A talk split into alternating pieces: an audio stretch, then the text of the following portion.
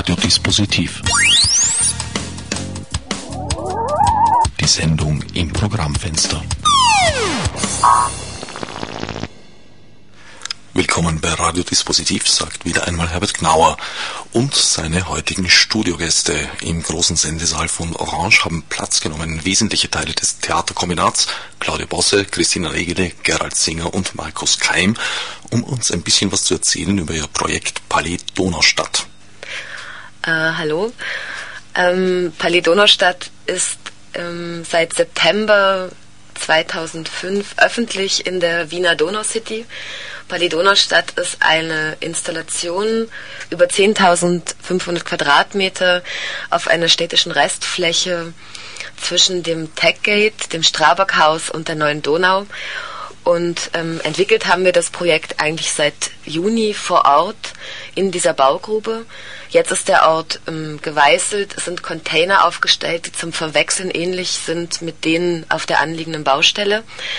Und ähm, Palidonaustadt ist der Versuch, einen Kunstraum zu etablieren in der Stadt Wien, jenseits des Museumsquartiers oder dieser ganzen stadtzentralen äh, Orte und Formationen, um dort einen anderen Ort zu schaffen, wo man in ständiger Öffentlichkeit, also wenn wir gearbeitet haben, haben uns die Büroarbeiter und die Bauarbeiter beim Arbeiten zugeschaut.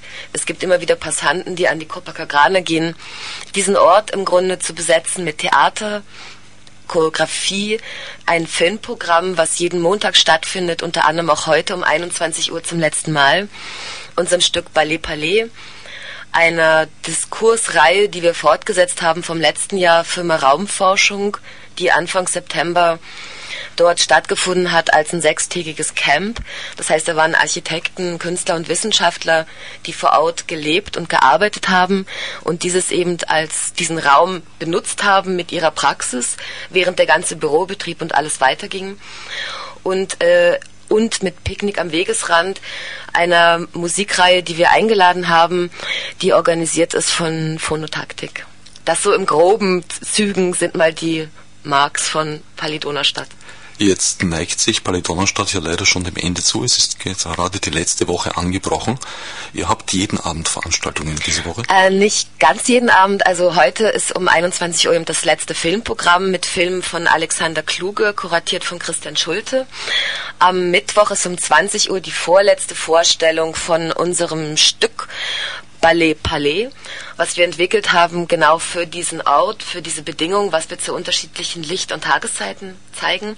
Donnerstag ist wieder von 17 bis 23 bis 24 Uhr die Musikreihe Picknick am Wegesrand und am Freitag ist unser trauriger Abschluss. Wir werden zum letzten Mal Ballet Palais spielen und anschließend gibt es eine Abschlussparty, wo Christina Nemitz und Stefan Geisler auflegen werden.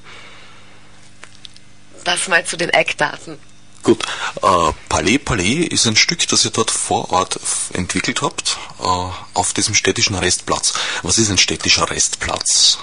Das war im Grunde, wir haben im Grunde gesucht, aus unserer bisherigen Theaterpraxis hat mich interessiert, einen Ort zu finden, der noch nicht mit Bauten, also nicht über zerfallene Industriebauten funktioniert oder schon anderweitig besetzt ist, sondern ein Ort, der zwar eine Geschichte hat, also dieser Ort, auf dem wir sind, war früher eine Müllgrube, beziehungsweise sind so an dieser Schnittkante zwischen der A22 Überplattung, woher auch der Name Donauplatte kommt, und dem abgetragenen Ort der Baugrube sind im Grunde eingegrenzt zwischen einer vermieteten Bau Baustelleneinrichtung im Strabag-Haus, einem vermieteten Parkplatzareal auf der Platte und ähm, dem Techgate.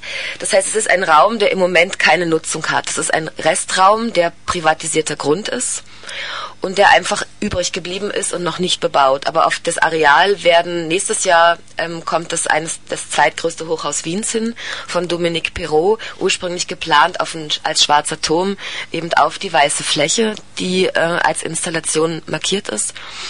Und daneben kommt noch ein Gebäude von Herzog de Moran. Also es ist im Grunde ein übrig gebliebenes, noch nicht verwertetes Areal. Aber nicht abgelegen. Du hast vorher gesagt, es kommen ständig Leute vorbei. Es, nee, es, kommt, es ist auch ganz prima zu erreichen. Es ist nicht Transdanubien, es ist nicht eine andere Stadt, sondern es ist immer noch Wien und ist mit nur zehn Minuten von der U1 vom Stephanplatz aus, vom Stephansplatz aus zu erreichen. Und es ist halt durch diesen, das Gebiet ist halt ein reines Bürohausgebiet, wo gearbeitet wird. Und darüber gibt es auch eine ganz extreme ähm, Nutzung zu bestimmten Zeiten, zu anderen wiederum nicht. Und andererseits ist es auch die Trasse, wo ähm, die Menschen, die zur Copacabana gehen, eben dieses an dem Gebiet entlang laufen, um ähm, ja dann zu den Lokalen zu gehen, zu dem Multikulti-Baracken. Und es, es führt der Donauradweg vorbei. Das stimmt, auch wichtig. Und Palais Palais ist eine Auseinandersetzung mit diesem speziellen Raum auf der einen Seite, aber wie ich das Theaterkombinat kenne, auch noch viel mehr. Ja, sicher. Markus, magst du was dazu sagen? Naja, wir arbeiten jetzt seit äh, Ende Mai draußen in dem Areal. Und äh, also Spieler sind wir zu sechs, wir sind sechs Spieler. Der Namen ich jetzt mal kurz auch nennen will. Äh, Jule Reinatz, äh, Chris Standfest, Doris Ulich, Matthew Smith, und Angela Schubert und ich. Abgesehen von den Anwesenden jetzt? Abgesehen jetzt von den Anwesenden. Christina ja. Negele spielt auch mit? Nein, ich spiele nicht mit. Ich bin eher für das Organisatorische zuständig. Sie spielt auf anderen Ebenen sozusagen alles, was die Organisation und Kommunikation nach außen beziehungsweise mit unterschiedlichen ähm, wie sagt man das, Verantwortungsträgern der WID und so weiter zusammenhängt, die uns großzügigerweise das Areal zur Verfügung gestellt haben. Wir haben jetzt äh, innerhalb der, dieser vier Monate haben wir drei unterschiedliche Versionen erarbeitet. Ähm, entsprechend den Lichtverhältnissen äh, haben, wir, haben wir diese Versionen entwickelt. Und äh, wer jetzt nur eine gesehen hat, der hat die anderen zwei nicht gesehen. Und wer alle drei gesehen hat, der hat das Glück, alle drei Versionen gesehen zu haben. Ja. Das Problem ist einfach, dass, äh, dass äh, die meisten davon ausgehen, es gibt nur eine Version und die kommen nur einmal raus. Deswegen rufe ich alle nochmal hier auf, äh, die nächsten äh, Aufführungen sich anzuschauen. Sie werden weiterhin, äh, also sie werden äh, andere Versionen noch äh, zu sehen bekommen. Ja. Also nicht nur die reine Beleuchtung, die halt mit der Tageszeit wechselt, sondern auch tatsächlich inhaltlich. Inhaltlich äh, und strukturell andere Versionen, ja. In welcher Weise äh, funktioniert dieses Stück? Das sind Texte, die ihr selbst erarbeitet habt? Es sind, es sind jetzt keine Texte. Das äh, Ganze äh, äh, geht vor allem von Bewegungsmaterial aus. Die Grundstruktur, würde ich jetzt mal sagen, ist eine chorische Struktur. Und von, von dem aus ähm, äh, arbeiten, arbeiten wir in Form von Improvisationen äh, die äh, räumlichen, äh, bewegungstechnischen Momente. Ja. Und das Ganze funktioniert auch mit Geräuschen, Musik? Nein, es gibt, äh, es gibt keine Musik, es gibt Geräusche von, äh, von, also von den Zuschauern, die dort draußen sind oder von der Umgebung. Ja. Also wie vorhin äh, schon Claudia gesagt hat, es gibt äh, äh, das, dieses Arbeitsareal daneben, dann die Copacabana, es kommen immer wieder von außen äh, Geräusche rein, mit denen wir versuchen umzugehen, beziehungsweise die wir versuchen auch äh, zu thematisieren. Also es gibt auch einen improvisatorischen Anteil. Ja. Und das Stück baut vielleicht, ist vielleicht ganz interessant, weil es eben zum ersten Mal eine Arbeit ist, die absolut ohne Text arbeitet, sondern es wirklich eine Reflexion, eine körperliche Reflexion die man dort gemeinsam tut mit den Zuschauern, wie sie da anwesend sind oder auch den zufälligen Vorbeikommenden über diesen Ort und über die Frage, äh, was der Ort ist, was er für eine Geschichte hat, wie er eigentlich durch die Gebäude ähm, markiert ist, was es dort von Rhythmus gibt über die Besetzung, über die Benutzungen und andererseits auch, wie über die Geräusche oder über das Licht man den Ort auch hört. Also je nach Wind zum Beispiel klingt der Ort komplett anders und all diese Aspekte fließen halt so als zufällige Geschichten, die sich über diese Bedingungen ergeben, schreiben sich ein in die Performance oder in die jeweilige Choreografie, die dann stattfindet. Und die halt immer in einem geteilten Raum ist, wo sich die Akteure aufhalten und auch die Zuschauer. Das heißt, aufgrund, wie die Zuschauer sich dort äh, wie die dort anwesend sind oder wie sie sich dort verhalten, was sie da sehen wollen, wie sie wiederum anzuschauen sind von anderen Zuschauern, wie sie sich dort bewegen, ähm, kann man eigentlich sagen, dass jenseits dieser drei Strukturen die wir entwickelt haben, eigentlich jeder Abend wirklich anders ist. Also da kommen auch ganz merkwürdige Begegnungen. Zuletzt war ein peruanischer Bauarbeiter da, der ähm, als Stahlarbeiter an der Nordbrücke arbeitet und hat immer gesagt, das sei ja völlig crazy, was wir da machen würden auf einer Baustelle. Das sei ja eher, das ging ja um sein Leben.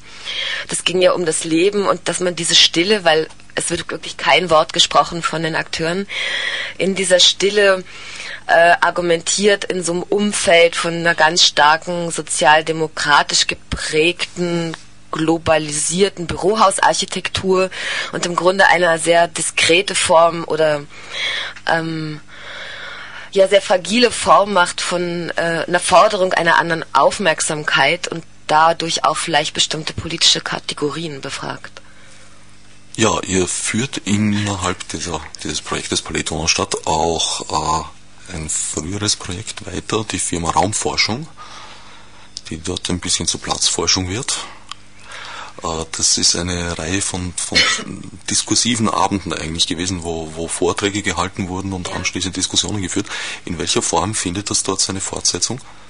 Das ist jetzt leider abgeschlossen. Also das letzte hat am Samstag stattgefunden. Der Versuch war eben von diesen montäglichen Veranstaltungen, die wir letztes Jahr in der Zieglergasse ähm, gemacht haben, eigentlich eine andere Arbeitssituation zu kreieren, einen konzentrierten Ausnahmezustand in dieser Öffentlichkeit, um ähm, unterschiedliche Leute, die zu diesem Thema der Raumproduktion arbeiten, einzuladen, dort gemeinsam und auch sichtbar vor Ort zu arbeiten und sich innerhalb dieses Set Settings und auch den ganzen Parallelveranstaltungen. Also während das Camp der Firma Raumforschung dort war, haben wir auch weiter geprobt und waren noch die ganzen Veranstaltungen.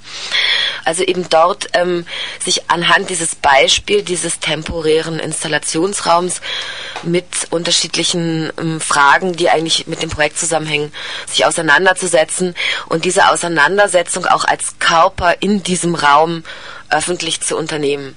Also es gibt immer noch die Relikte in die Betten, noch in den Schaucontainern, wo auch übernachtet wurde. Aber das ist jetzt leider mit letzten Samstag abgeschlossen, weil wir hatten noch so zwei ähm, Treffen, öffentliche Treffen, wo man nochmal im Nachhinein über das Camp oder die aufgeworfenen Fragen reflektiert hat. Aber das ist jetzt leider vorbei. Also der diskursive Teil ist abgeschlossen. Der geht immer weiter, aber der ist sozusagen als ausdrücklich öffentlich angekündigter erstmal abgeschlossen, wobei aber die Materialien in unserem Archiv wo wir das ganze Material ähm, auch zur Entstehungsgeschichte der Donau City gesammelt haben. Ähm, einfach zugänglich ist und einfach das Material auch einzusehen ist bei uns, wen es interessiert. Ihr habt Material zur Entstehung der Donau City. Geht das zurück bis in die 60er Jahre, als dort noch das berühmte Bretteldorf zu finden war? Das geht noch davor. Also es geht noch äh, eigentlich im, in der Zwischenkriegs- oder in der, zum Weltkrieg war das ja auch ein, das Areal auch ein, ähm, da war auch, da war auch schon eine Barackensiedlung dort und waren noch Notversorgungslager auf dem Areal. Es kam dann 64 über die Bundesgartenschau, wurde es bereinigt. Daher ist auch noch der Donaupark, der allerdings unter Müll, also auf Müll gebaut ist. Und dann gab es ja äh, Mitte der ähm, 80er Jahre die Diskussion, diese diese Expo zu veranstalten dort, die dann über einen Volksentscheid äh, sich dagegen entschieden worden ist. Aber die ganzen Pläne oder äh, Andenkungen für dieses Gelände zur Expo-Nutzung haben dann eigentlich geführt zu wirklichen Bebauung dieses Areals, wo ich mal sagen würde, es ist der Versuch eines einer kleinen Modellstadt, die im Grunde sehr versucht, dem kapitalistischen, globalisierten Markt eine Anschlussfähigkeit zu haben mit ihren Bürobauten und gleichzeitig ein Gegenzentrum für die Stadt, also gegen diese Innenstadt, barocke Innenstadt der Stadt Wien zu setzen und aber auch wieder so modernes Landmarking zu geben, wobei da auch geförderter Wohnbau sich auf der Platte befindet. Aber vielleicht sollten wir noch mal kurz, ähm, ich finde es nämlich ganz schön, weil ähm, eine unserer Mitarbeiterinnen macht gerade immer Interviews oder auch die Christina hat ja während unserer Aufführungen immer mal wieder mit Leuten gesprochen. Ich finde das immer, ich habe zuletzt haben wir nicht mehr darüber gesprochen, was so Erfahrungen waren. Kann man da noch mal so einen kleinen Dreh bekommen oder wollen wir weiter über die Donau City sprechen? Ah nein, das ist selbstverständlich. Also eher über die Donau City jetzt mit ihren Besuchern und was dafür eigentlich für Reaktionen zum Teil kommen. Es ist ziemlich spannend. Also das Gelände ist ja so, dass teilweise muss man eine Treppe hinuntergehen, um überhaupt quasi mitten im Geschehen zu sein, wobei man auf, von einer Galerie auch hinuntersehen kann. Und das äh, Problem ist, dass die viele Passanten, glaube ich, nicht ganz hinuntertrauen, dass man die vielleicht ein bisschen anstoßen muss sozusagen, um diesen Schritt zu tun. Oder sie auch tatsächlich bevorzugen, einfach von oben quasi in einer Distanz sich das Ganze anzusehen, also das Ballet Palier jetzt hauptsächlich.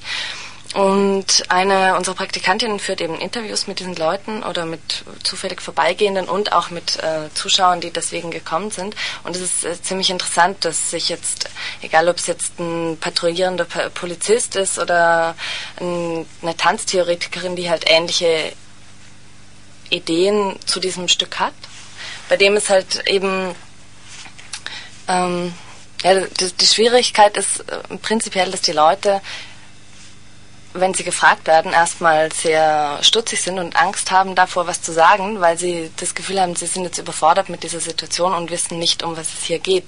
Dabei geht es ja eben nicht darum, dass sie was Bestimmtes wissen müssen darüber, sondern es geht einfach wirklich darum, was jeder in dieser, mm, in, dieser Choreografie sieht. Und da ist es dann im Endeffekt, wenn man die Leute dann dazu bekommt, dass sie reden, wirklich so, dass es, dass quasi die, die, mh, mm, die eben fachspezifisch ein Verständnis davon haben, ähnliche Dinge dann sehen wie die Bauarbeiter oder, oder eben der Polizist. Also fachspezifisch Theatermenschen. Genau, genau.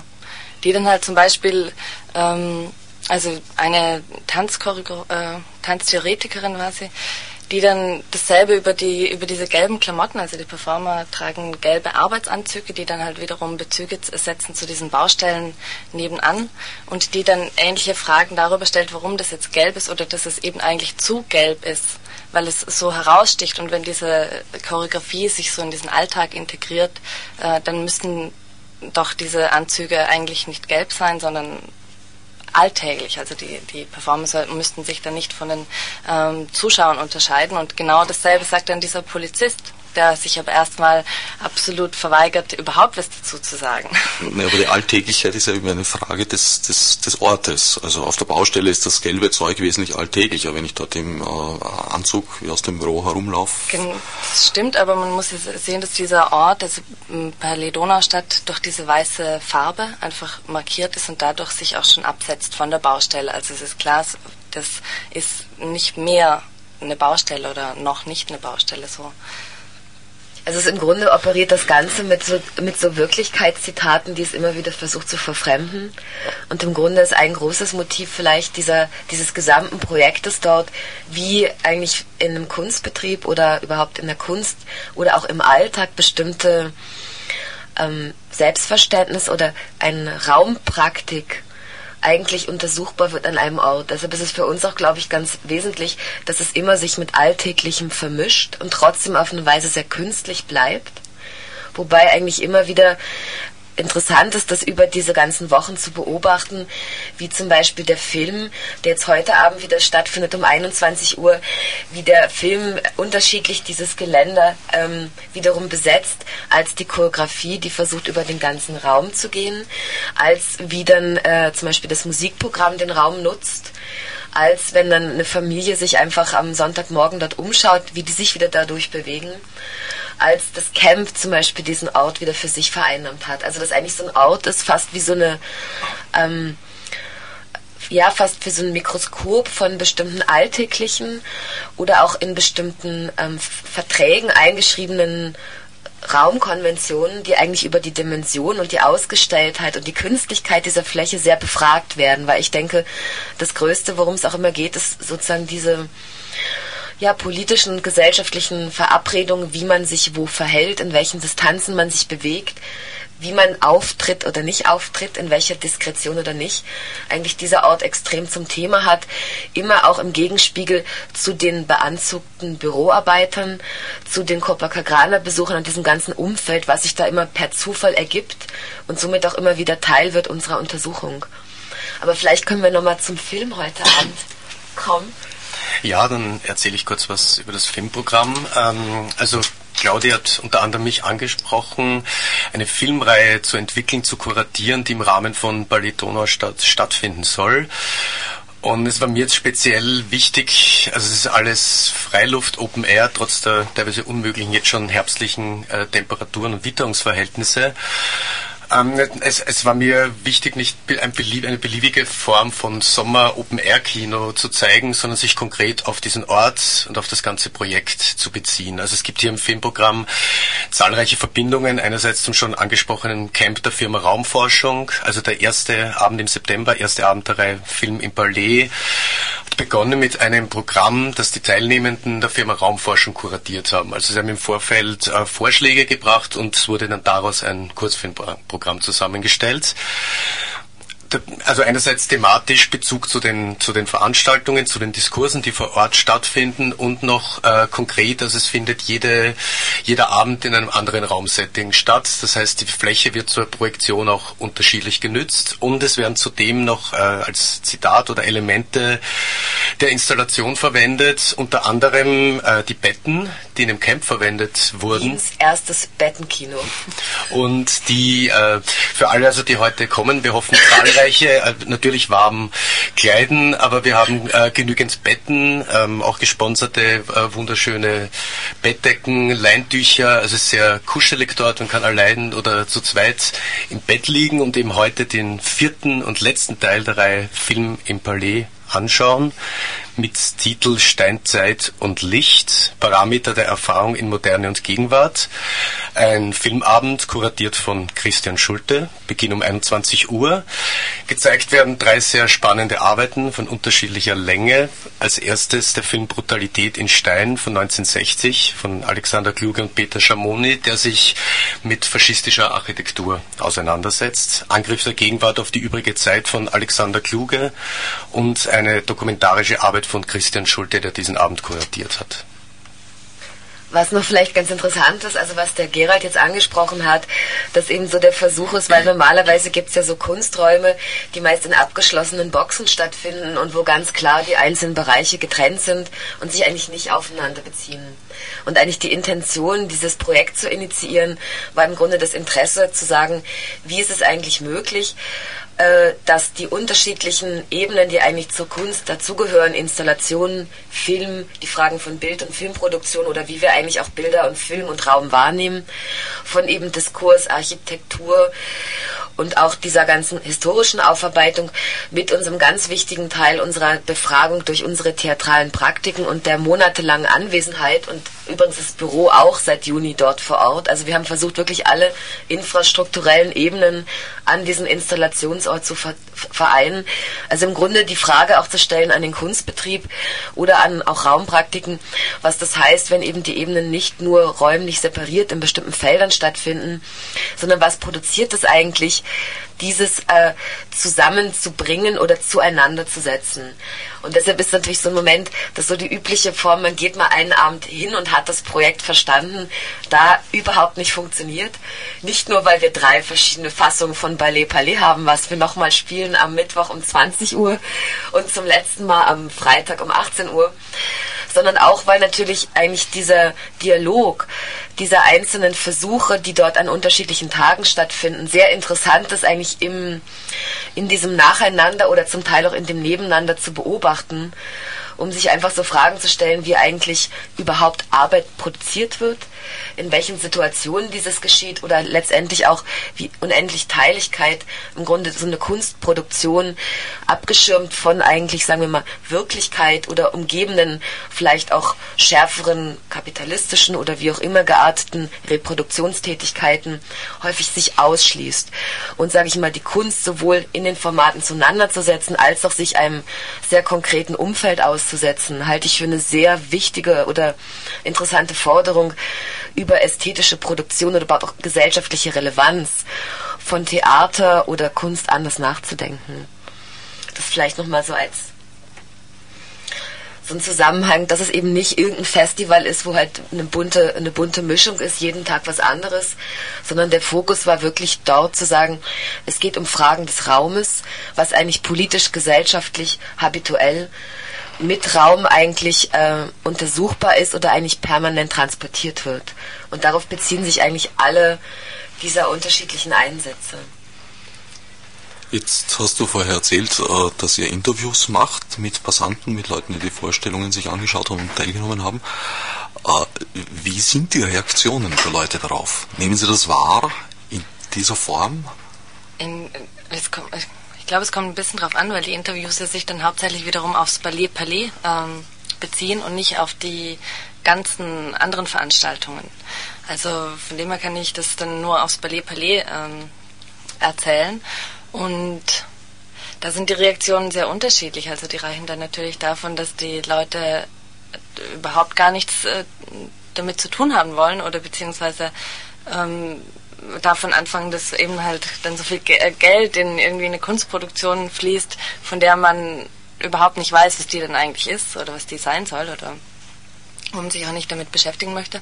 Und das andere sind dann wieder einfach total glückliche Momente, weil die Leute einfach eine Möglichkeit oder beziehungsweise schon aus ihrem Alltag vielleicht herausgehoben werden oder die Möglichkeit haben, sich an ihrem alltäglichen Ort, egal ob es jetzt Arbeit oder Spaziergang oder was auch immer ist, sich mit was komplett anderem ähm, zu beschäftigen, wenn es auch nur darum geht, es anzusehen oder es hat auch was sehr Meditatives, diese Choreografie, also von dem her sind viele genießen, glaube ich, auch viel einfach diese Ruhe und, und Stimmung, die, die, also die bei den Passanten dann.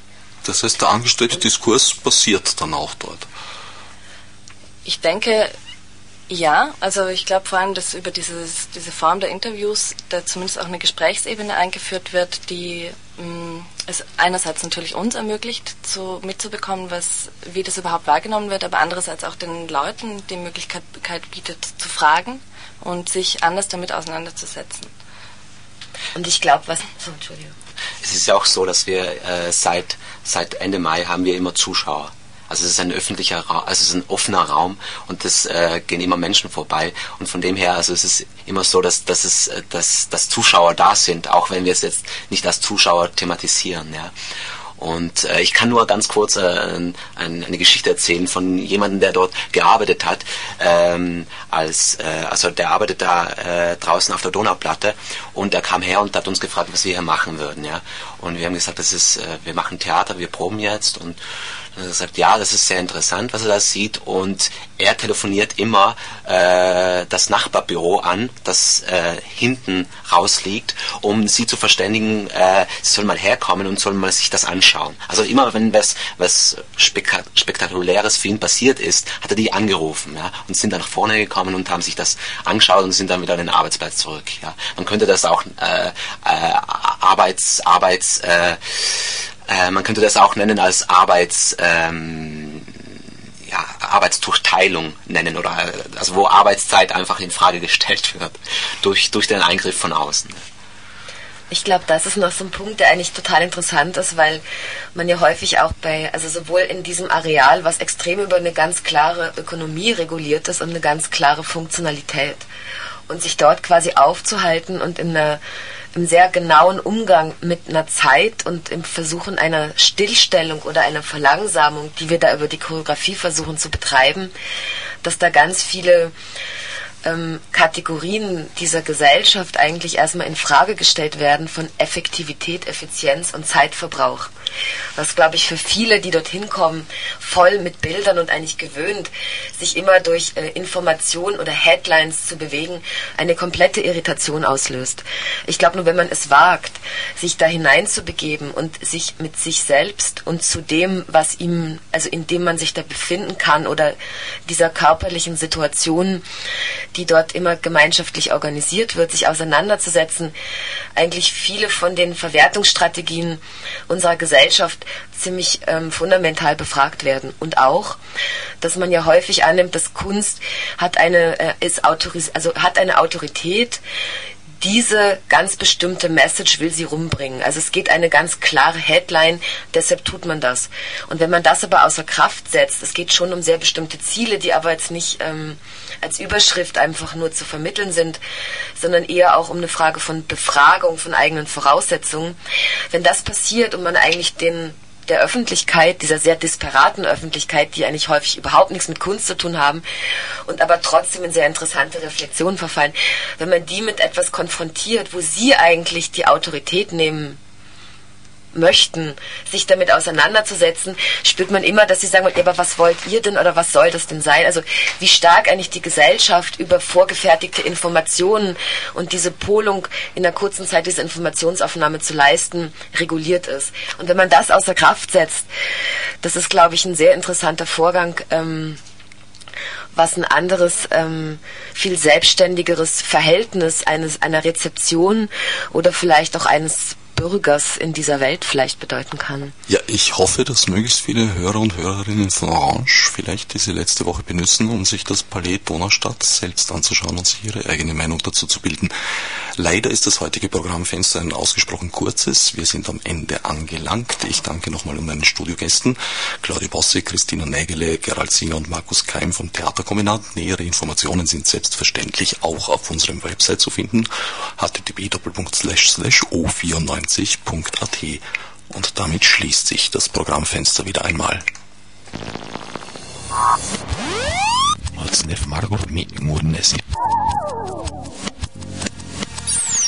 Fichte subsidiar